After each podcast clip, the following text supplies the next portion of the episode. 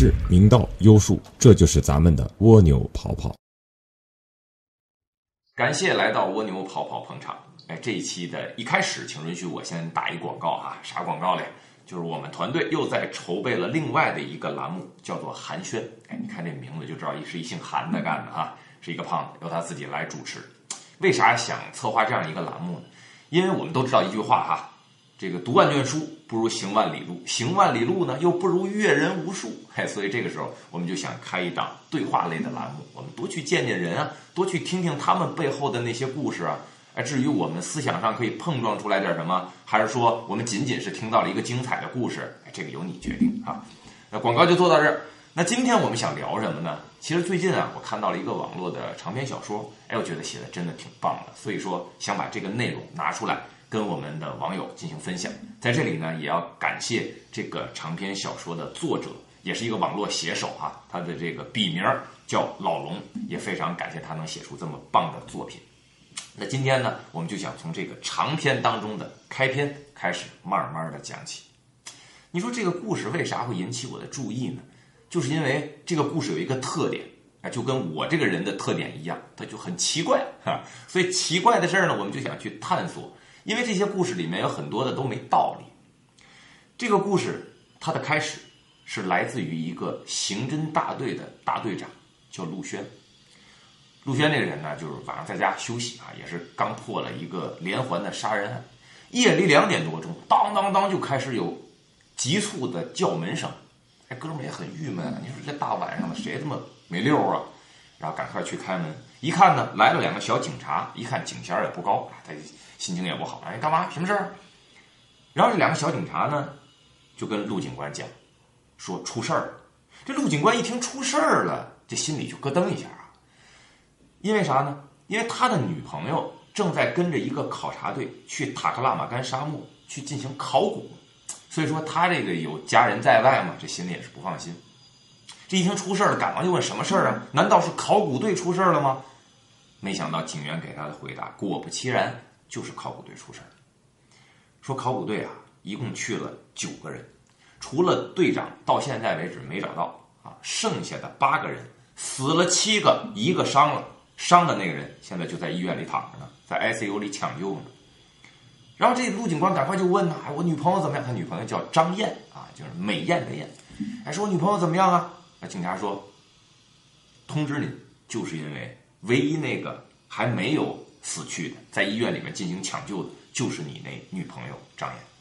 所以说，想让你啊，赶快去医院看一看。”那陆警官一听这个，赶快回屋里穿上衣服，脸也没洗，头也没梳的，然后就赶快跟着警察上了警车，拉响警笛儿，哇，一路的飙车啊，闯了很多的红灯啊，咱这里就不追究这个闯红灯对错了。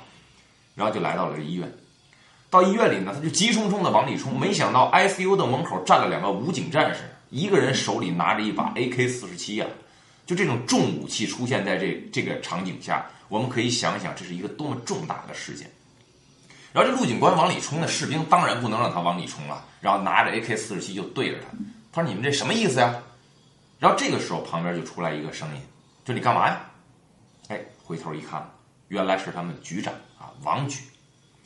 然后王局旁边呢还站着一个少将官衔的一个军人，然后这军人也是很客气，说：“你不能进去。”但是你想，人到这个时候啊，他这个心情呢是很着急啊，而且也很担心啊。他管你什么少将，对吧？你是主席来了，这个时候都未必好使，冲过去就薅这个少将的脖领子，就说你凭什么不让我进去？我还不知道我女朋友现在的死活，我必须要看她一眼。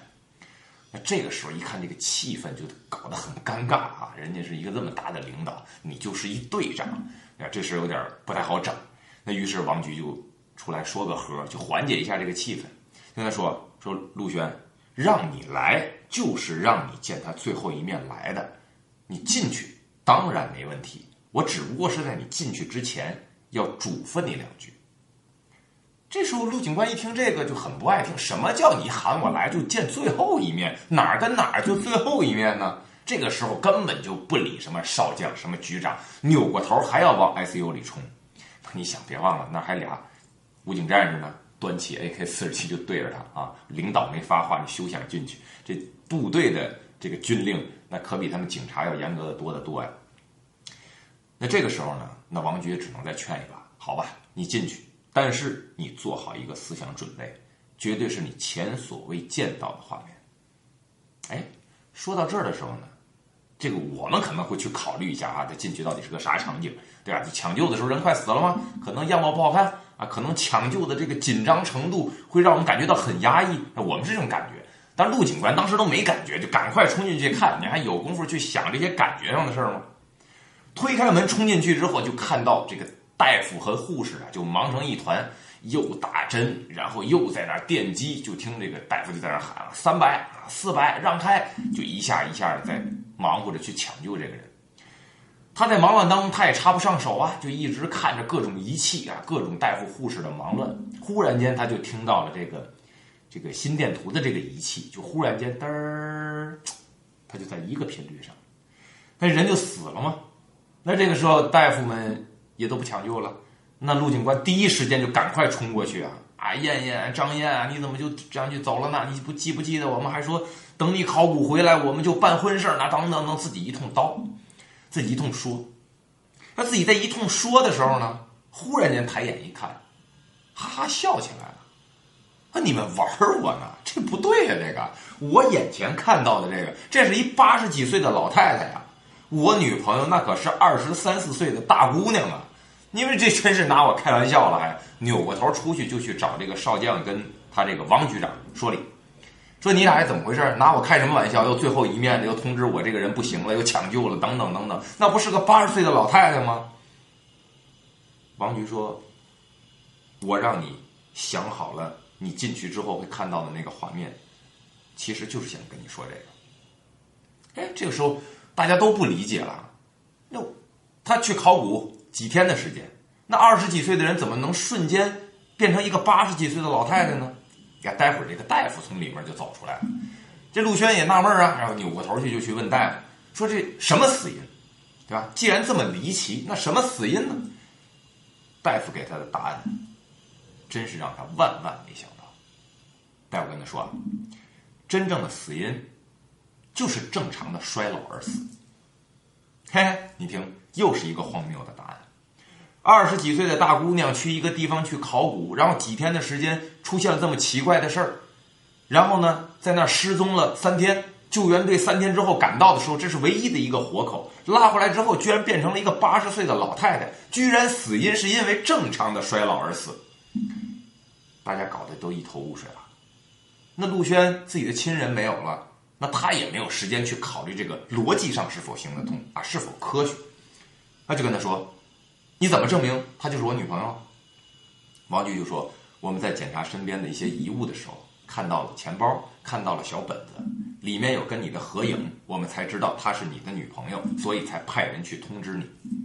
而且这个时候，王局就顺手问了一句大夫。”哎，DNA 的检测报告出来了，啊，大夫说出来了，已经证实了身份，就是他的女朋友张燕。这时陆警官就疯了一样，哎，不可能，不可能啊！在医院里一通闹。王局也说呢，什么叫不可能？你要相信科学。陆警官说什么科学啊？用哪门子科学能给我解释一下二十几岁的人回来就变成一个老太太了呢？但是他在说这个话的时候，其实他心里面已经不管是什么道理。但是他仍然相信了这样的一个结果。说完了之后，就慢慢的又走回到了 ICU 这个病房，然后在详细的去端详这个死者的时候，他发现确实跟他的女朋友长得有几分相似，哎，包括这个发型都一样，除非哎除了这个头发的颜色有点变得苍白。然后这个时候就看到他手上的一个戒指，没错，这就是他的女朋友。因为这是在他临行之前，他亲自挑选送给他女朋友的订婚戒指，准备这次考古回来之后就承办两人的婚事慢慢的，逐渐相信，再加上这样的一个定情信物，这足以让陆警官崩溃了。然后这个时候，冷冷静静的，哎，毕竟是一刑侦大队的大队长，啥人没见过是吧？慢慢悠悠的走了出来，然后就跟局长、跟少将说：“这到底是为什么呀？为什么会出现这样的情况呢？”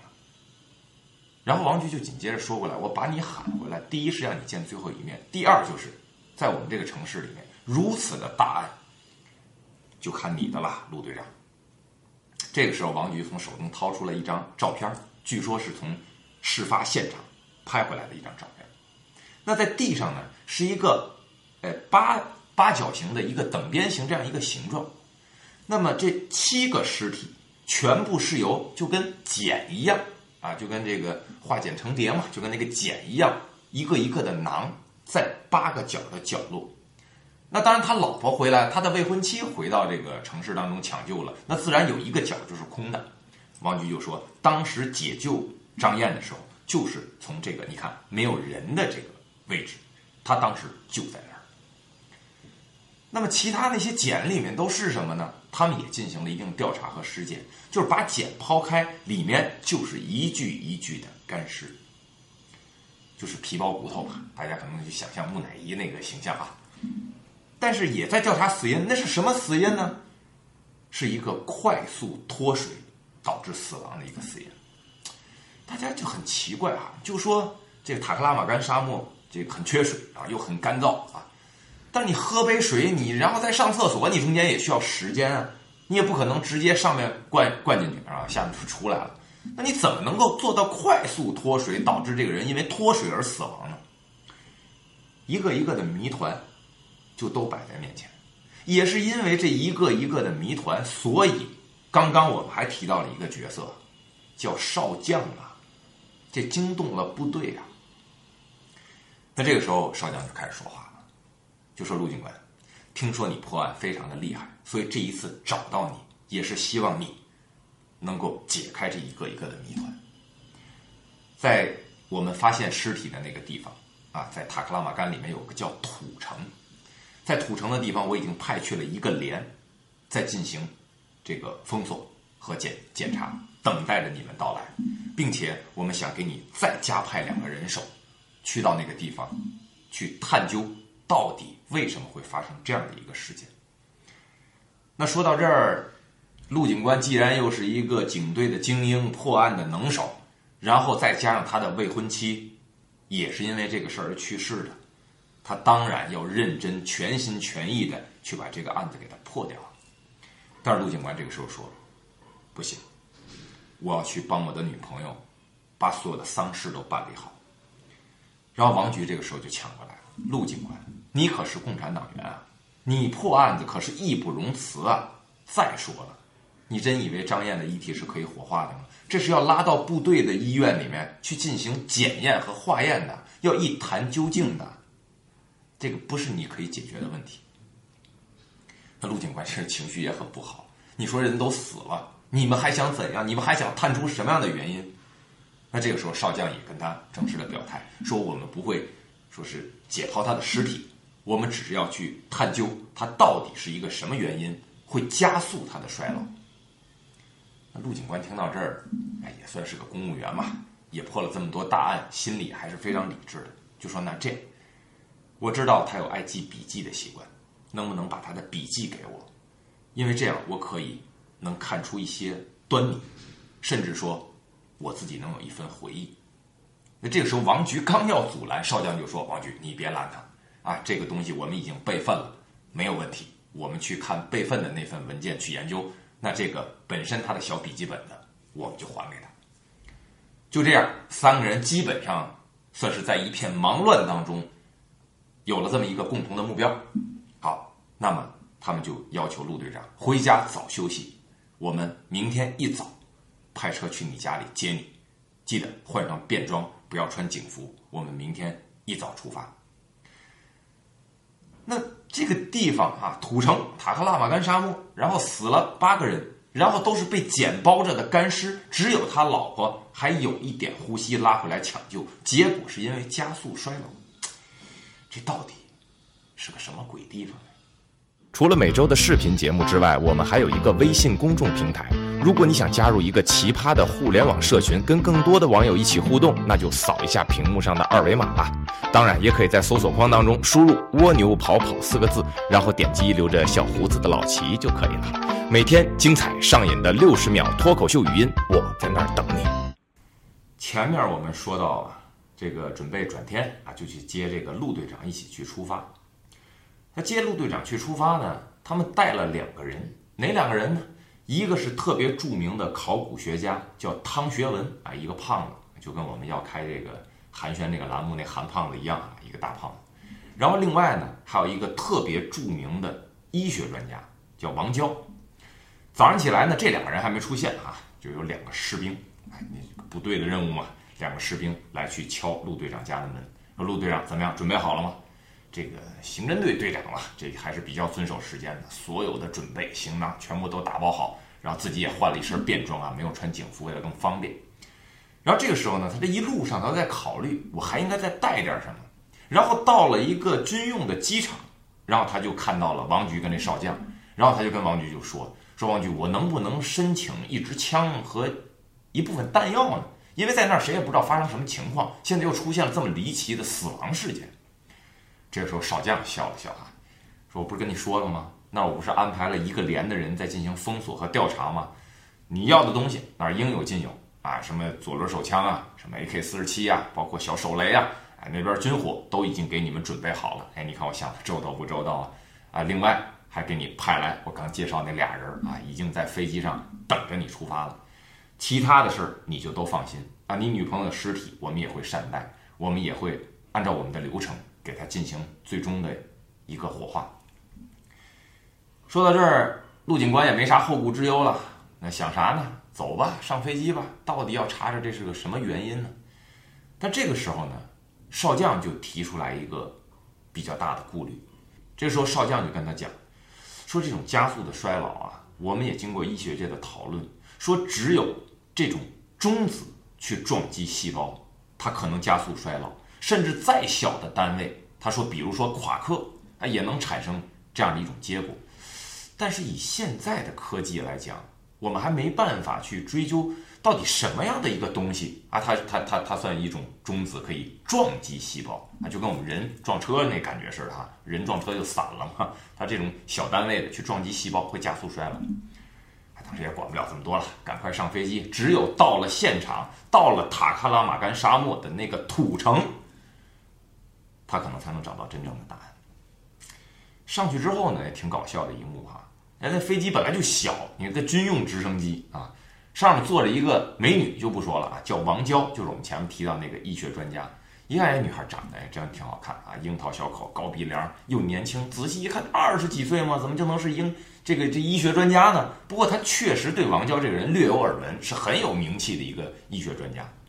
看了看也行吧，哈，自己破案那人生地不熟的地方，这有个懂医的给我看个病啥的，然后也能帮个手，挺好。但是又拿眼扫了扫旁边那胖子。他寻思：“你说你喊个考古学家干什么来呢？我这是去破案的，我不是去盗墓的。”这个时候，胖子就瞥了他一眼啊，就说：“你真不知道啊？你看看你手里的那张照片啊，就是我们前面提到的那个啊，八边形的，每个人都死在每一个角落上的那张照片。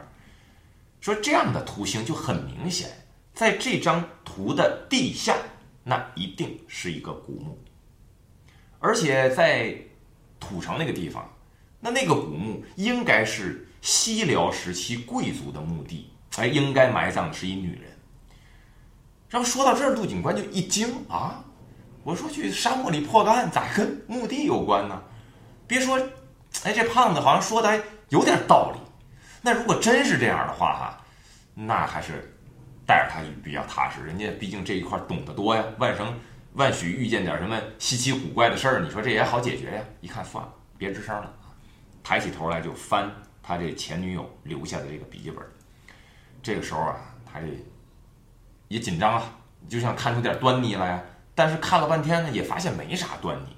你这个时候再一看吧，哎呀，这胖子啊睡得呼哈的啊，就那么点小地方，已经给陆警官挤得都没地方了。然后就就是在上面就气得不行，然后就跟他说：“你能不能不睡了？”你你怎么能这么精神呢？面对这样的事儿，你能不能思想紧张一点呢？就几个人就开始打口水战啊！那这个时候呢，王娇也站出来说：“哎，行了，你就别说他了，他一个干考古的，天天整那些完全不科学的事儿。什么叫古墓啊？古墓怎么了？古墓这种八边形的人就必须都要死吗？”哎，说到这儿的时候啊，你别看刚刚这个胖子还打呼呢啊，现在醒了，然后马上接过来一句：“哎呀，你们真是不懂啊！”年轻轻的，能不能多读一点书啊？这样的局面，它底下一定是古墓，古墓上面就一定是诅咒。你看八个角上这八个人，一定那都得死掉，因为他们可能触及到了死门，就是他们进这个城的时候有问题。让俩人一块瞥了他一眼，什么生门死门？你说的是什么呀？然后胖子就开始拽起来了啊！考古学家嘛，人家懂吗？就说你看，在土城这个地方，包括你的那张照片，这很明明显，这叫八门金锁阵。啥叫八门金锁阵？不明白啊？都知道诸葛亮吧？知道诸葛亮有一八阵图吧？就是按照这八门金锁阵，哎，他又进行了优化和改变，做出了这么一个八阵图。这主要是奇门遁甲，用在战争场面上的。你看这八个门嘛，修生伤度景死经开这八个门，你看哪些门进去是吉啊？哪些门进去呢？你就有可能会受伤。但是你像死门啊。啊，你像这个杜门啊，你进去之后，那你就必死无疑，那不是受伤的问题。所以说他们八个人一定要死。然后他一看照片少一个，对吧？我们不说了吗？脚上那个张燕，就杜警官的老婆，然后不是在医院里抢救吗？他说：“哎，怎么少一个呢？”杜警官说：“这个是我未婚妻，这个这个当时发现他的时候还有呼吸，就拉到医院抢救了，不过现在也去世了。”然后这胖子就说：“哦，那就不奇怪了。呃，说句不好听的啊，就是即便……”他能抢救，他还有呼吸，他也一定活不长，也一定会死。哎，这就是八门金锁阵的厉害之处。然后这个时候，王娇不爱听，人家医学专家，什么八门金锁针啊？人家是快速脱水导致死亡的，我们要研究快速脱水才有什么样的可能性。然后就一个是医学的，啊，一个是这个考古学的，就两个人在上面就争论。然后这个时候，你想心烦意乱，自己的亲人还刚刚去世，这杜警官就陆警官就听不下去了。就是你俩别吵吵了啊！你俩再吵吵，我现在给你俩扔飞机下边去。反正就你俩这状态，到那儿也帮不了我啥忙，你俩不会破案，是吧？我还不如自己呢，省得你们还占个座。这时候就瞥了一眼胖子啊，你自己占一大半，我俩再坐一大半。那这个时候在吵吵的过程当中啊，这飞行员小刘啊就不爱听了。小刘是部队派来的啊，即将退役，还有一段时间。小刘就说：“你们再吵吵啊！我告诉你，这个飞机可没多大，本来噪音就大，我心情就不好。你们再吵吵，我就跳伞。你们谁会开谁开。”就这一通争论，飞着飞着，他们就发现，逐渐的就视野当中出现了这个塔克拉玛干沙漠，也出现了这样一个发生离奇事件的土城。这个时候，忽然间就感觉这个天气特别差，一阵阵的风沙，你能听到这个风沙。打在这个直升机的铁皮上面发出来那个沙沙的声音，你想军用的那种小型直升机，总共坐三个人还这么挤呢，它根本就扛不住这样的一个震荡。这个时候大家都很紧张啊，这胖子也不睡觉啊，这个这个小女孩王娇这更是吓得直接浑身哆嗦。然后这个时候就陆警官还稍微有点震惊啊，然后就跟这个驾驶员沟通说这什么情况？哎这沙尘暴太大了。我尽可能的控制住飞机，但是我觉得我们正常的降落可能不太可能了，我们有可能就要跳伞。然后这时候后面一听跳伞，那王娇跟那胖子就开始激动啊，跳伞哪儿的伞？啊，一人给我们来个伞，我们现在跳伞。然后小刘很镇静的说了一句：“这个飞机上只有一个降落伞，是给飞行员准备的。”然后三人就疯了，那难道你让我们没有伞往飞机下面跳吗？然后小刘说：“这样哈。”我会尽可能的把直升机降到离地面最低啊，当然最低也得有个三四层楼高的样子吧，它毕竟是飞机啊。我尽量压到最低，然后况且我们现在在的是沙漠，大家应该没啥事儿啊。我最终去控制失控的飞机，然后我再跳伞出来，保证大家的安全。那一听到这儿，你说还有啥办法呢？这里唯一跟这个部队小刘差不多，有过一些军事化训练的，那就是陆警官了。那只能陆警官比较冷静了。他们就说啊，陆警官，那你先跳。陆警官说，那我先跳，你俩不跳怎么办？别要干扰我们的行动啊，要听从我的指挥。这样，胖子你先跳。胖子满头汗都下来，人家是干考古的人，哪见过这个？然后就把门拉开，然后给胖子就塞到门门口，说你踹，你想你跳不跳？你不跳，我可踹你下去，你自己看着办啊！我踹你这下可是重力更大。哎，一提到重力这词儿哈，然后这胖子就眼前一冒光，对呀，我最重啊。我最重，我的这个这个撞击力，这是最强的呀，这是有科学道理的呀。所以啊，小刘还是你跳，你把那个降落伞给我。这个时候谁还听他那些呀？然后陆警官就张罗这个小刘说：“你能不能再降一降？能不能再降一降？”小刘说：“那我尽量那么降到最低最低，他完全不能控制。这个直升机一直在抖动的时候，大概往下看了看啊，有个两层半到三层楼高这样的一个位置。陆警官实在是没办法了，他也知道小刘没有办法把直升机降得更低了，直接从后面咣就一脚，就给这汤学文这考古学家这胖一脚就踹到沙漠里了，然后这一把就把王娇这个小女生薅了下来，也一把推了下去，紧跟着自己就跳了下去，然后翻了几个跟头。这个时候呢，三个人都在底下滚来滚去，陆警官抬头一看，那个直升机失控了。然后失控了，飘飘悠悠，飘飘悠悠就飘到了旁边的一座山，撞山就爆炸了。不知道小刘是不是还能活着？为了让他们三个去跳，然后自己的那个降落伞有没有打开？然后大家都分别跳在了沙漠上，大家谁都没有找到谁，大家都是孤身一个人在沙漠当中。他们能够碰到对方吗？他们能够？在还没有进入到土城，就遇到这样的一个风暴的预测下，会有一个光明的调查前景吗？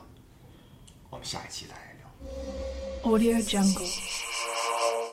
什么叫录宣传片？那我这衣服也没换，也没换，胡子也没换，你这棚也不行啊，这整个都是一个背景啊！你合着这八百多个节目就只这一会儿录，你让我录的，你让我录，你敢录我就敢说。啊，你舍得死我就说嘛。很多做脱口秀的人戴个眼镜，我也不知道是不是为了凸显有文化。其实不戴眼镜也挺有文化的。其实一开始呢，让我做这样一档节目，我是拒绝的，因为很多的访谈类节目，它现场的那些笑声啊，那些掌声，都是后期加的特技加的特效。端，端你妹！每个人都有自己的故事，在这里，我们。